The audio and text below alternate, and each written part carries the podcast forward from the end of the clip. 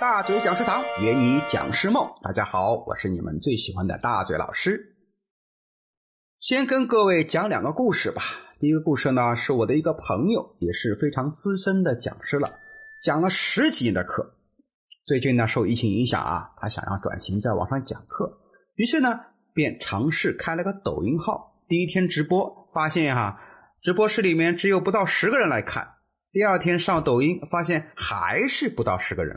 第三天，他终于忍不住了，在朋友圈里面，在各个群里面做宣传，让大家都来看他抖音直播。终于，好不容易来了三十个人。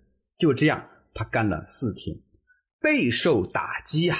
发现怎么自己在企业里面讲课这么受欢迎，可怎么一到了抖音，到了网上就这么凄惨呢？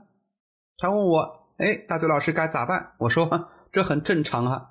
我们需要理解的是，大多数人呢上网无非是为了轻松一下、娱乐一下。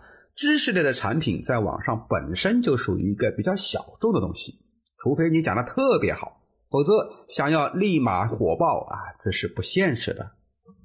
第二个故事，在网上呢有一个数学老师叫韩教授，他在网上讲什么呢？讲数学。啊，他不是网红，也没有高颜值，就是一个普通的男数学老师。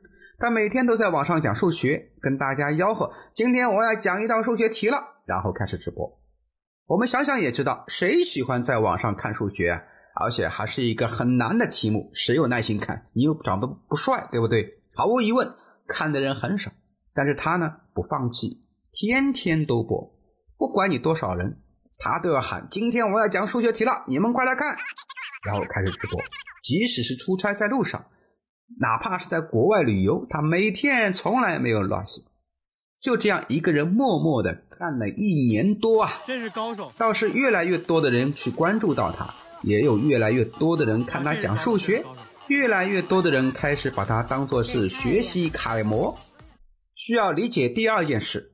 在网上啊，基本都是苦兮熬成婆，除非你极具特色、极其优秀，也足够幽默，要么帅，要么丑，才能够一夜爆红。否则的话，大多数都是慢慢积累而来的。因此，讲师是否要做抖音、做快手呢？我们需要考虑的是，我有多大的决心和耐力来做这件事儿。一夜爆火是想都不用想啦。长久经营后才有可能会爆发，而很多的讲师时间都很宝贵，讲一天课收入不菲，在网上可能要熬个半年一年，可能也没有结果。谁愿意投这么多的时间？他肯定是要考虑清楚再做的。不过呢，也有不少的讲师啊，通过线上实现了弯道超车。在传统的行业里，他们可能需要积累五到十年才能出头，但是因为他们在网上持续不断的更新，每天都在坚持发表对观众有用的知识、有用的作品，慢慢积累粉丝。